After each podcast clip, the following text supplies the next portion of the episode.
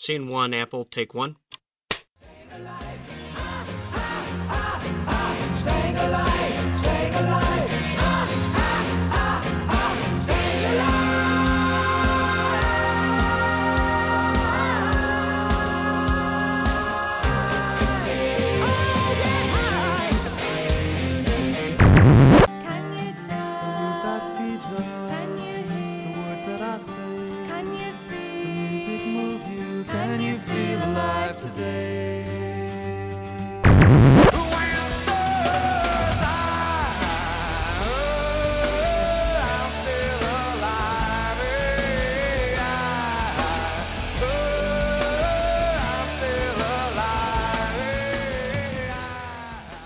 Bonjour à toutes, bonjour à tous. On se retrouve dans un format un peu particulier de Playtime. Alors, on n'est pas dans les acteurs ludiques, on n'est pas dans le mensuel que de toute façon on a plus ou moins laissé tomber. Euh, on est dans un format qu'on va sûrement rattacher à, Behind the Scenes. On avait fait ce format pour Time Stories euh, après sortie du jeu. Alors, le principe, euh, je vous invite à aller voir le dossier si, si vous l'avez pas encore regardé.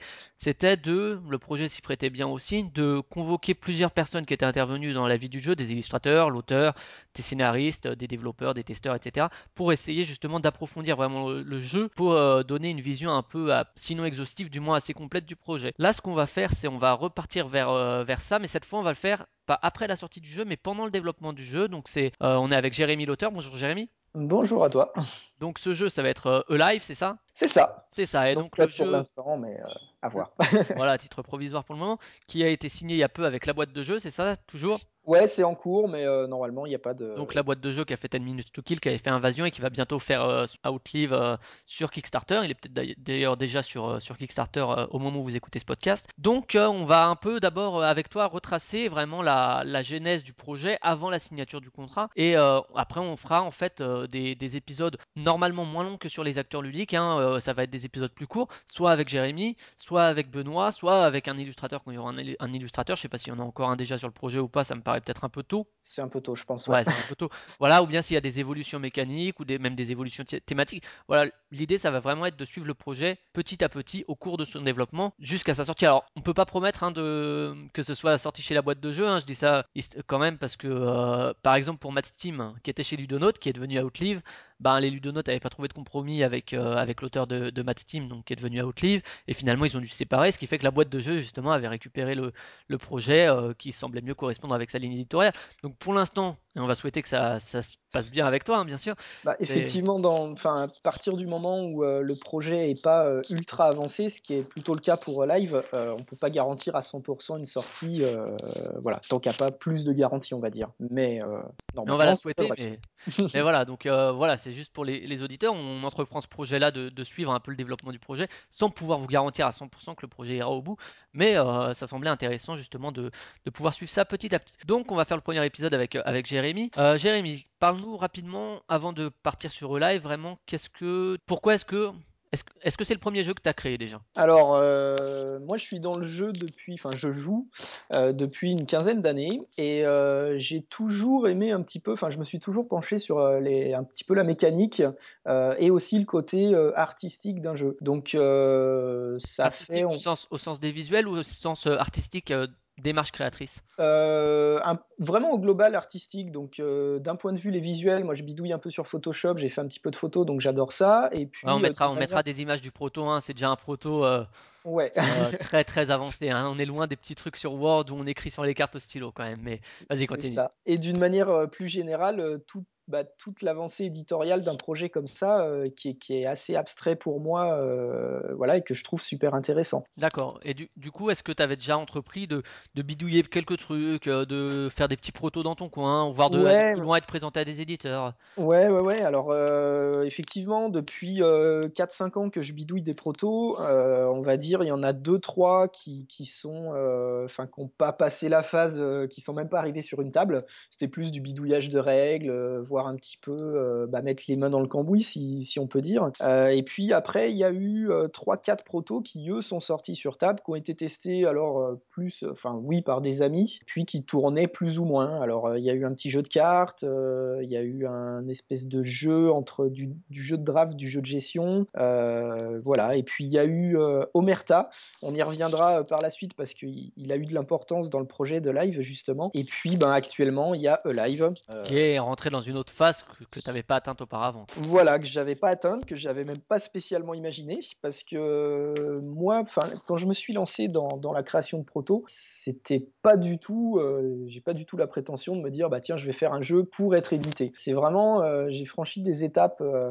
le premier proto que j'ai fait, c'était bah, pour voir comment on peut assembler des mécaniques pour arriver à un jeu, toutes les difficultés que, bah, me rendre compte des difficultés que peut avoir un auteur, parce que c'est, enfin, quand on joue un jeu fini, on se dit c'est limpide, c'est fluide, euh, etc. Mais quand on part de zéro devant une feuille blanche, c'est beaucoup plus compliqué. Euh, Donc, donc ça, c'était la... au tout début, la volonté de créer un jeu, c'est une dynamique très personnelle finalement d'essayer de comprendre comment est-ce qu'on arrive au produit fini. C'est ça, c'est pas mal de curiosité, euh, pas mal de curiosité de, de comment on peut faire quoi.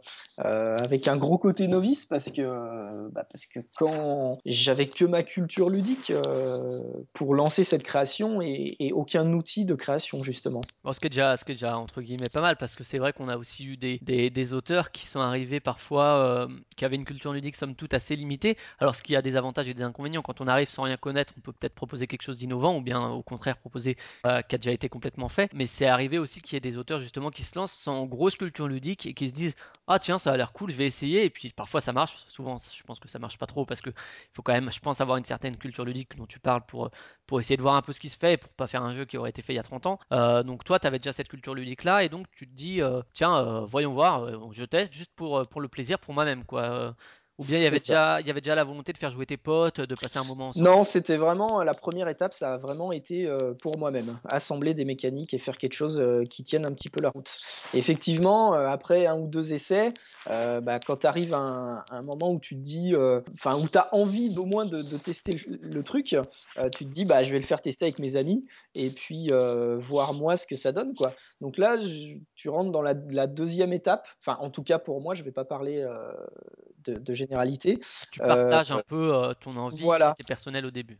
Ou le, le défi, c'est de faire un truc euh, où tes potes te disent euh, ouais c'est sympa, euh, tu vois, sans parler qu'ils vont redemander le jeu à toutes les soirées et tout, mais qui, enfin, qui te disent pas euh, bah non c'est nul, il y a aucun intérêt ludique, euh, etc. quoi. D'accord. Donc ouais. ça c'était la, la La deuxième dynamique étape. de partage, quoi. Ouais, voilà. D'accord. Et aujourd'hui, finalement, quand tu, pour revenir un peu sur le live, à partir du moment où tu commences à créer le live, euh, c'est dans, dans quel euh, but quelque part? En fait, ce live, c'est un, c'est un retour de Cannes, tout bêtement. Euh, C'était en, enfin, le, le Cannes de 2014. Donc, euh, j'ai testé beaucoup de protos sur le, sur le off. Et euh, vu que moi, j'en faisais un petit peu de mon côté, et je voyais les gens bah, qui s'éclataient, je trouvais ça super intéressant de, de me dire, bah tiens, euh, je vais proposer un proto au public cette fois, et non pas à mes potes.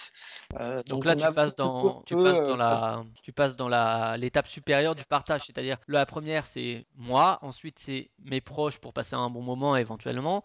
Et Ouais. éventuellement développer le jeu pour qu'il tourne mieux, mais toujours dans l'optique de partager. Et Ouais. là, tu passes l'étape au-dessus, c'est-à-dire partager, mais pas forcément que avec mes proches, sans parler jusqu'à être édité, hein, où là, c'est vraiment le partage avec le public le- qu'on espère le plus large possible. Ouais. Mais c'est le partage quand même avec un public inconnu, un public que je ne connais pas, mais qui, euh, C'est ça, pour avoir des de retours qui sont un peu différents de, de ce que peuvent te dire tes potes Parce que avec. les potes sont euh, souvent assez gentils, ouais. Voilà, du coup, ils vont être un petit peu plus gentils, forcément. Et puis, euh, le fait d'avoir testé plein de choses, des, des choses bonnes et des choses moins bonnes, euh, je me suis dit, ben, déjà, dans un premier temps, euh, tu vois, il n'y a pas de raison, quoi, pour avoir testé des trucs qui n'étaient pas forcément très aboutis, très, très intéressants euh, sur le festival. Euh, c'est un peu bête et peut-être un peu prétentieux, mais je me suis dit, il n'y a pas de raison que je fasse pas au moins aussi bien. Et puis après, bah, c'est un vrai défi personnel de me dire, euh, au retour de Cannes, bah, allez, dans un an, je présente un truc euh, à un public, et puis euh, voilà, me prendre deux, trois retours, euh, ça peut être intéressant. Donc toujours, on continue cette démarche d'avancer un peu dans la création d'un jeu, mais jamais au départ euh, pour être édité, quoi. D'accord. Et donc, cette envie d'être édité, alors on, y reviendra après, hein, mais elle, arrive à un moment quand même dans, dans ta démarche de création, que ce soit sur Live, bon, surtout sur Live peut-être, où tu te dis, bah, ce que j'ai fait, je pense que ça, ça mérite. Alors, ça peut paraître prétentieux, mais à un moment, du moment que tu veux euh, proposer quelque chose à autrui, il y a une forme de prétention et d'orgueil, hein, forcément, quel que soit d'ailleurs le, le média euh, de création. hein. Si on fait de la musique et qu'on la partage, c'est qu'on pense qu'elle est digne d'être partagée, même si on, on sait qu'on pourra se prendre des critiques et qu'on peut les rechercher. hein. C'est ce que tu parlais des retours du public, Ouais, justement. Il y a quand même, il y a quand même un peu quelque part euh, son ego qui se dit, euh, je pense que ça mérite d'être joué. hein. Ça, c'est c'est peut-être améliorable, sûrement, et tant mieux, mais ça mérite d'être joué. Du coup, est-ce que dans ton parcours de création, il y a quand même justement ce moment où tu te dis, je pense que même au-delà de- d'être joué par un public que je ne connais pas, ça Ouais. mériterait d'être édité? Alors, j'ai une expérience un peu, euh, un peu bizarre sur le sujet parce que euh, on y reviendra peut-être un petit peu en détail, mais euh, j'ai pu présenter le proto. euh, Enfin, j'ai pas présenté le proto, mais disons que Benoît a été intéressé via forum, etc. pour pour mon jeu. Je vous disais, le jeu a démarré en mars 2014. Je crois que les premiers contacts avec Benoît ont été très rapides parce que ça a été euh, 3-4 mois après, quoi. On va dire courant de l'été 2014. Mais même à ce moment-là, je, je trouvais ça super intéressant parce que j'avais un éditeur qui suivait avec un petit œil attentif. Euh, on parlait pas d'édition à ce moment-là, euh, mais qui suivait avec euh, un œil attentif mon projet. Et moi, ce que je voyais à ce moment-là, c'est pas je vais être édité, mais c'est eh ben, pouvoir bénéficier d'un œil je vais bénéficier d'un œil professionnel, quoi. C'est ça. Et rien que les quelques échanges qu'on a eu à ce moment-là étaient super enrichissants. Après, j'ai laissé tomber le jeu pendant pendant presque un an. J'y suis revenu un an plus tard avec des nouvelles idées, etc. Et c'est vraiment à ce moment-là, en fait, avec les nouvelles idées, euh, j'ai commencé de faire tester. Et c'était plutôt, enfin, c'était sympa, on va dire. Et euh, là, je me suis dit, bah euh, tiens, je vais recontacter Benoît. Il y a Cannes qui arrive dans pas longtemps, et, euh, et c'est à ce moment-là vraiment où je me suis dit, et ben là, on va peut-être tenter d'aller un peu plus loin. Voilà. D'accord, donc là on est courant 2015, c'est ça quand tu décides de relancer le projet, de, le reprendre vraiment, Euh, septembre 2015, c'est ça. 2015. Euh, donc il y a déjà deux, trois mois où, euh, enfin, on va dire jusqu'à novembre, novembre-décembre, où euh, je retravaille le jeu de- dans mon coin sans, euh, sans en informer Benoît. Et puis ensuite, euh, bah, fin décembre, je renvoie un mail en me rappelant à ses bons souvenirs sur, sur le jeu de, il y a un an. Et puis il me dit bah, que effectivement ça l'intéresse de, de, de voir comment a évolué le truc. Et vu Cannes, qu'à Cannes pardon, qui se, qui se présente euh, un mois et demi plus tard, euh, bah, on fixe un rendez-vous à Cannes pour que je lui présente le proto euh, en direct. Toi tu, as, tu avais Cannes dans le viseur euh, au moment où tu reprends le projet, tu te dis à Cannes je veux que pouvoir le présenter à des éditeurs Non, ou non. ça reste le public Non, même pas forcément. J'ai euh, j'ai j'ai le public en, en tête, ça c'est clair. Euh, bah, pour euh, reprendre un peu le projet que j'avais eu deux ans avant, euh, où le but c'était quand même de présenter le jeu à Cannes. Parce que Euh, du coup en, de- en 2015, tu l'as pas présenté à Cannes ou tu l'as quand même euh, fait Non, j'ai pas présenté à Non. Cannes parce que en, on va dire à l'été 2014, donc quelques mois après que je me sois lancé sur la création du jeu, j'arrête le jeu pour des questions de, de déménagement, de boulot, de, de plus de temps et, euh, et le jeu m'avait un peu échappé. Je savais pas où je voulais l'emmener, on va dire. Peut-être Et- euh, rester là-dessus juste très rapidement, c'est vrai que c'est quelque chose qu'on entend souvent, que ce soit des auteurs euh, chevronnés comme Bruno Catala ou, ou des auteurs plus novices, c'est souvent comme ça que, que le, un projet, on l'a et puis on commence à avoir des idées au début, donc ça bouillonne et puis on a envie de tout faire et puis du coup on en met parfois peut-être un peu trop, ça on reviendra dessus sur, sur l'évolution mécanique dans un autre épisode, mais euh, et c'est vrai qu'à un moment j'ai l'impression que il y a un trop plein et euh, tu as toujours été seul auteur dessus, il n'y a, a pas eu de co-auteur? Non, j'ai toujours été Ouais, seul auteur. c'est vrai Alors, le- qu'être à, être à deux, ça permet aussi un échange. Mais quand tu arrives tout seul, pourquoi est-ce que tu l'as mis de côté à un moment? Alors, tu parlais effectivement de raisons très pratiques, de déménagement, etc., qui, qui, me- qui empêchent d'avoir du temps, tout simplement. Ouais. Et est-ce qu'il y a cette forme de lassitude, cette forme de plus savoir où aller dont tu parlais? Il y a, il y a plusieurs raisons en fait. La première, c'est que quand tu as le nez dedans en permanence et que tu es sur une phase créative où justement euh, ça fourmille d'idées et euh, tu veux tester, euh, tu rentres d'une soirée test, tu as 18 000 idées à tester, euh, euh, donc tu rebidouilles ton proto, tu fais des changements, etc. Euh, quand tu fais ça plein de fois de suite, arrivé à un moment, tu, tu perds un peu le fil euh, de ton jeu. Et surtout, c'est à ce moment-là, je pense, où il faut avoir du recul à te dire euh, quelle est la, base de mon jeu et qu'est-ce que je veux en faire? Est-ce que je veux en faire un jeu de gestion? Est-ce que je veux en faire un jeu rapide, etc. Parce qu'à rajouter des idées et à écouter un petit peu tout le monde euh, dans les conseils qu'on peut te donner à droite à gauche, il y a des fois des idées qui sont très bonnes, Euh, finalement, tu prends l'idée et puis tu, tu testes ce que, ça, ce que ça peut tester. Mais en fait, l'idée, euh, hormis qu'elle soit bonne, c'est surtout pas l'orientation que tu avais euh, pour ton jeu de base. Quoi. Enfin, c'est pas l'idée générale de ton jeu. Donc tu rajoutes un peu des mécaniques, t'en enlèves, etc. Et tu arrives deux, trois mois plus tard avec un truc qui ressemble plus trop. Une espèce d'usine à gaz, quoi. Ouais, c'est ça. C'est ça. Et là, et là, tu arrives à une phase où tu, tu arrives vers l'épure et euh, où tu recherches vraiment l'essence de ton jeu, c'est ça? Ouais, c'est ça. D'accord, ok. D'accord. Et donc, euh, oui, donc on était euh, donc Cannes 2015. Tu disais donc reprendre un peu le fil du truc. Cannes, euh, Cannes 2015, Cannes t'avais pas 2016. pu y aller, donc Cannes 2016, tu te Cannes dis 2016. le représenter au, au public, c'est ça? C'est ça. Et là, du coup, euh, donc je présente le jeu euh, à Benoît. Donc, D'accord. Pour la petite anecdote, je lui fais euh, une présentation. euh, je pense que je m'en souviendrai toute ma vie, parce qu'en fait, je devais le, je devais le voir le vendredi. Finalement, j'ai pas pu pour X raisons. Je passe sur son stand le samedi et donc je me présente parce qu'on s'était jamais vu en direct. Et il me dit, ben si tu veux, là j'ai 10 minutes. Donc pas grosse montée de stress, mais je pensais avoir plus de temps pour lui présenter. Donc je lui fais une présentation, mais vraiment à l'arrache. À la fin des 10 minutes, je me dis, mais j'ai foiré mon truc, quoi. Il, il a pu y voir aucun intérêt parce que je lui ai présenté à l'envers. Je lui ai, enfin voilà, c'était vraiment une catastrophe. Et il me dit, ben euh, écoute, euh, ouais, ça me tente de tester. Donc euh, ce soir ou off, on va essayer de, tester ça. Après, c'est vrai que la différence avec, avec juste un rendez-vous de quelqu'un qui l'a jamais vu ou quoi, là, même si tu n'avais jamais rencontré, il y avait quand même eu un moment, un, un suivi du projet, au moins un œil attentif et avisé dessus, euh, sans que ce soit forcément pour l'éditer. hein. On a plusieurs fois des éditeurs qui disent, ben, ce projet, il n'est pas pour moi, mais je te donne tel, tel, tel conseil. Là, il y avait quand même ce contact-là qui existait et qui, a, qui lui, je pense, du coup, si tu étais arrivé sans, sans cet antécédent et que tu l'avais présenté en 10 minutes, peut-être qu'il n'aurait pas eu le même Ouais, je, intérêt que... je pense, ouais. Après, je pense que hum, euh, il a ressenti un petit peu le, enfin, l'intérêt et le potentiel, j'espère, que peut, que peut avoir le jeu, euh, de par euh, les deux, trois mécaniques de base, on va dire. Et après, c'est surtout ça qui l'intéressait de tester plus que comment était évolué le jeu, enfin, à quel, à quel stade était le jeu et, et s'il était lourd ou, enfin, tu vois, dans, dans la mécanique, quoi. D'accord, ouais. Peut-être on parle de la présentation à l'éditeur. Est-ce que euh, ça t'est arrivé quand même de, de présenter au live à d'autres éditeurs sur des salons euh, Est-ce que il est... Alors on va partir sur les tests justement. euh, on reviendra après sur euh, sur l'évolution du jeu, comment est-ce que pourquoi tu l'as repris, etc. Sur justement l'autre jeu qui t'a qui a pu t'influencer. Mais si on reste un peu sur les tests, on a parlé des très proches, des amis, on a parlé du public, on a parlé des éditeurs. À quel moment est-ce que euh, tu passes euh, au public finalement, pas aux très proches Euh, Je pense que les très proches déjà, on reparlera ça dans une autre émission, mais on fait évoluer la mécanique sur des détails, etc. Ouais. Mais à quel moment est-ce que tu présentes finalement un public que tu ne connais pas? Bah alors, euh, donc, on est en mars 2014 quand je lance la création du jeu.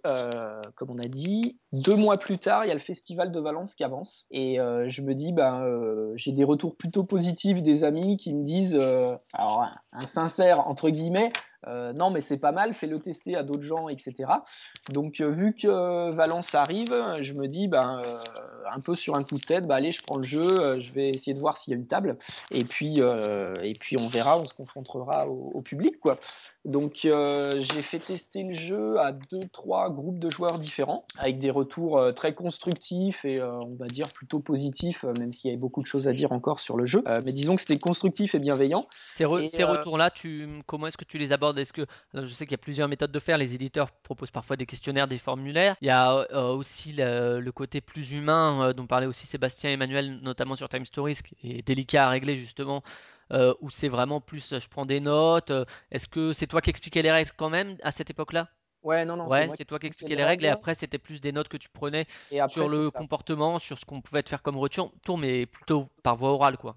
Ouais, ça restait très sur la mécanique et le ressenti de jeu euh, dans un premier temps. Moi, je sais que euh, à chaque fois, je disais aux personnes que le jeu était vraiment dans, dans un processus euh, peu avancé et que du coup, au niveau de l'équilibrage, il y avait énormément de choses à dire, etc. Et que je les invitais à se concentrer plus sur la mécanique, le plaisir de jeu, euh, enfin les, les, les choses qui coinçaient, les choses un peu lourdes euh, des mécaniques, quoi. Donc voilà. Et donc ça, sur premier, euh, premier contact au public, premier voilà. retour. Premier contact, et donc en fin de journée, euh, un autre groupe de joueurs euh, qui arrive, qui teste le jeu. Et là, tout de suite, je me dis, oula, je suis pas du public, là, il y a du. Alors, je pensais pas que c'était un éditeur, parce qu'il s'était avéré que c'était un éditeur, mais euh, je sentais que c'était des gros joueurs, quoi. Ils- Pendant qu'ils jouaient, pendant qu'ils testaient le jeu, ils me, ils me découpaient le jeu, enfin, me découpaient. Pas méchamment, mais ils analysaient super bien les, les, les Il mécaniques du décortiquait jeu quoi, les- le truc. Quoi. décortiquaient. Et je me disais, eux, c'est vraiment des gros joueurs, quoi, parce qu'ils ont une lecture du jeu qui est autre que, que les retours qu'avait pu me faire le grand public. Et euh, donc, on discute, on échange à la fin, ils me donnent des conseils et tout, super intéressant. Euh, moi, je notais euh, comme un petit fou parce que je me dis, ah, il faut, il faut absolument que je garde ces idées, etc., etc. Et puis, euh, on se quitte sur une poignée de main. Et puis, une demi-heure plus tard, euh, bah, un des, des, deux, trois, des deux, trois personnes qui avaient, qui avaient testé le jeu euh, revient et puis me dit Bon, bah voilà, je suis, je suis un éditeur, ça m'intéresse de, de suivre ton projet. Alors, toujours pareil, de suivre, hein, ça veut tout dire et rien dire. quoi. Ouais, ça veut dire je garde un œil dessus et puis euh, Voilà, représente-le moi sur un festival et puis on verra comment il a évolué éventuellement pour ça. aller plus loin. Quoi. Et pendant cette, fin, à peu près dans le même temps, il y avait donc moi j'avais présenté euh, mon site sur euh, sur certains forums, euh, mon jeu pardon sur certains forums. Et là j'avais Benoît qui avait pris contact avec C'était où? moi. C'était sur Trick Track, sur la protozone déjà ou C'était sur Trick Track effectivement. D'accord. Et j'avais échangé avec donc avec Benoît qui m'avait dit et je crois que c'était peu après la sortie de son premier jeu Invasion il me semble Ouais, et donc il est venu vers moi en MP et il me dit euh, bah voilà j'ai j'ai un jeu- enfin j'essaye de monter un jeu euh, en ce moment qui a un peu les, les mêmes mécaniques que toi du coup ça m'intéresse de suivre euh, de suivre ce que tu fais quoi. Donc il s'est présenté en tant qu'éditeur etc et puis je lui ai envoyé un proto. Et euh, on a commencé d'avoir des premiers échanges par mail donc qui étaient très constructifs pour moi et qui était ce que je demandais à cette époque euh, pour en revenir à ce qu'on disait euh, en début d'émission. Euh, moi j'y voyais une aubaine euh, phénoménale qu'un professionnel me dise pourquoi tu fais telle mécanique pourquoi tu avances comme ça etc euh, me pose les, les bonnes questions on va dire. D'accord, donc là on est toujours dans la présentation au public, donc Valence, euh, ce festival-là, et euh, après il y, a eu d'autres occasions pendant lesquelles tu as pu le présenter à des personnes que tu connaissais pas? Non, au public. Alors après, à des assauts de jeux ou des choses comme ça, euh, ouais, j'ai eu deux, trois autres groupes de joueurs qui ont testé le jeu, mais j'ai, enfin, ça a été pas mal de tests avec euh, avec mes, mes amis, mes amis proches, quoi. Donc euh, là, il s'est passé une fois que Valence a, a été terminé et donc les, les premiers contacts, il s'est passé trois, quatre mois. Ouais, ça a duré jusqu'à fin de l'été 2014, où bah là, c'est parti dans tous les sens, quoi. D'accord, là c'était le, le trop-plein dont on parlait avant. Ça, j'écoutais les amis, j'écoutais les retours publics, j'écoutais euh, les contacts de l'éditeur, euh, j'essayais de, tout concilier, j'essayais de garder moi ma vision de ce que je voulais en faire, mais il y avait des bonnes idées qui me semblaient intéressantes à mettre dans le jeu. Mais voilà, et du coup, pendant trois mois, quand tu as la tête dedans en permanence, euh, tu arrives à un moment où tu te dis stop, je, vais, je vais laisser reposer un petit peu, et puis, euh, et puis on reviendra à tête reposée. Alors, alors ça c'est rigolo ce que tu dis parce que c'est aussi quelque chose qu'on entend dans, dans les personnes qui font des Kickstarter où ils disent un moment faut, faut que tu gardes toi aussi euh, l'envie de ton projet et de son essence et tu avoir à l'esprit que tu pourras pas satisfaire toutes les personnes qui font des commentaires parce que sinon tu perds finalement ce que tu voulais faire au début. Et finalement là dans les tests c'est un peu pareil, il faut quand même réussir à faire le tri entre le bon grain et l'ivraie de, des commentaires, ceux qui vont te faire avancer vers là où tu veux aller et ceux qui vont te Ouais. proposer des alternatives mais vers lesquelles tu veux pas aller. Et ça, je En pense que c'est quelque chose euh, d'assez difficile. euh. Ouais. Ce qui s'est passé aussi, c'est que euh, au fur et à mesure où j'ai avancé dans le jeu, j'ai fait évoluer moi aussi mes envies sur le jeu. C'est-à-dire qu'on est parti d'un jeu très simple de, de draft euh, avec juste deux trois pouvoirs de cartes histoire de pouvoir modifier un peu les, les valeurs euh, de dés. Euh, à la base, c'était un jeu qui était censé être euh, 30 45 minutes. Alors pas un jeu apéro, mais mais presque.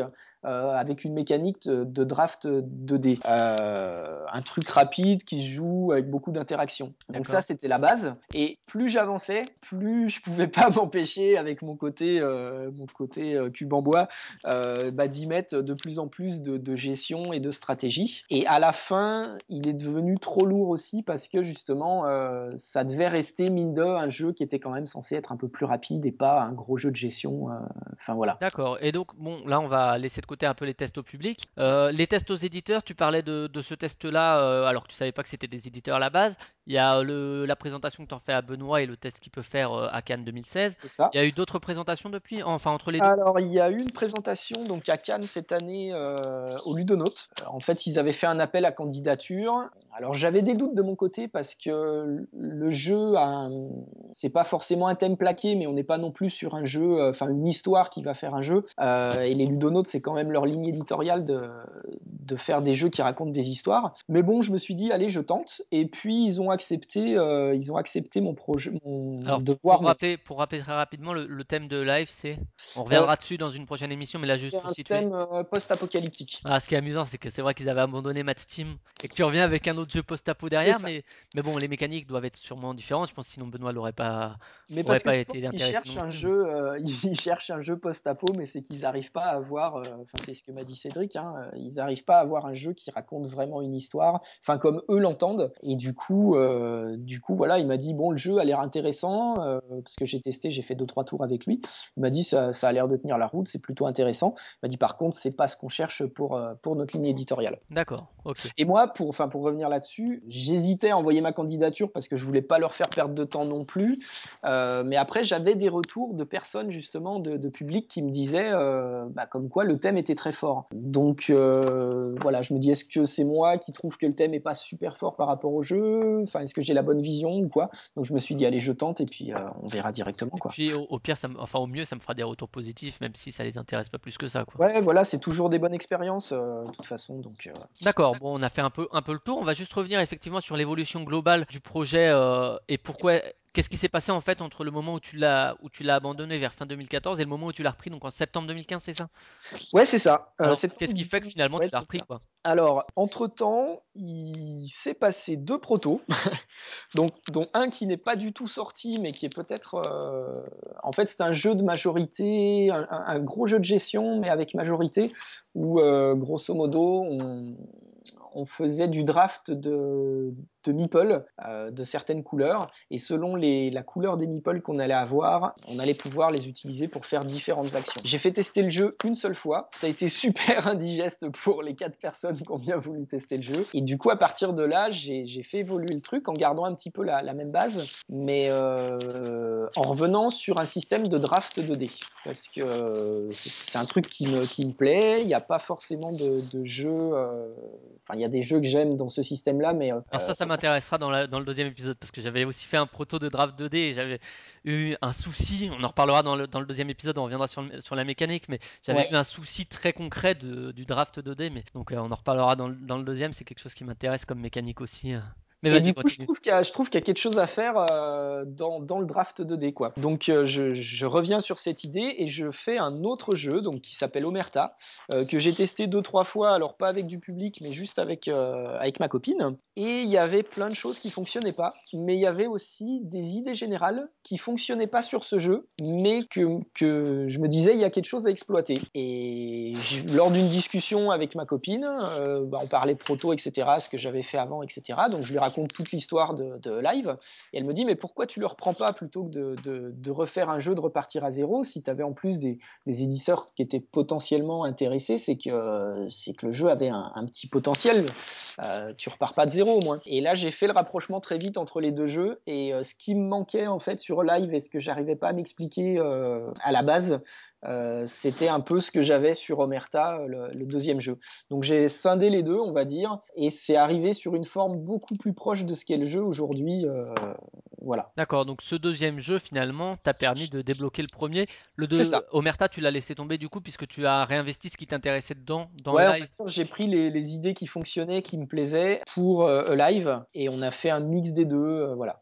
Donc on est arrivé d'un jeu, euh, la première version qui était plutôt léger et euh, ouais plutôt léger, euh, à un jeu qui est un format d'une heure, une heure, une heure et demie en ce moment quoi. Proche de ce que j'aime, de ce que j'avais envie du jeu quand quand il évoluait, mais que je n'arrivais pas à, mettre sur le papier quoi tout simplement. D'accord. Je sais pas si tu veux rajouter quelque chose sur la dynamique générale de, de la création ou sur l'évolution globale du jeu. Au-delà de la mécanique dont on, sur laquelle on reviendra euh, dans un prochain épisode. Mais... Non, non, non, bah effectivement, on reviendra sur euh, donc depuis septembre 2014. Comme in next, vas-y, fais-nous le, le petit, le petit cliffhanger. Donc on va dire euh, depuis septembre 2014, le jeu a bien bien évolué euh, dans le bon sens, j'espère, et on pourra revenir un peu plus en détail justement sur tous les changements euh, et pourquoi ces changements, qu'est-ce que ça apporte en termes ludiques, en termes de sensations de jeu, etc. Euh, voilà, donc ça, ça sera dans le prochain épisode. D'accord, ok. Bah écoute, je te remercie de ta participation et puis ben à très bientôt alors pour le prochain Et épisode. bah à très bientôt, merci à toi et euh, voilà. Ça roule, salut. Salut.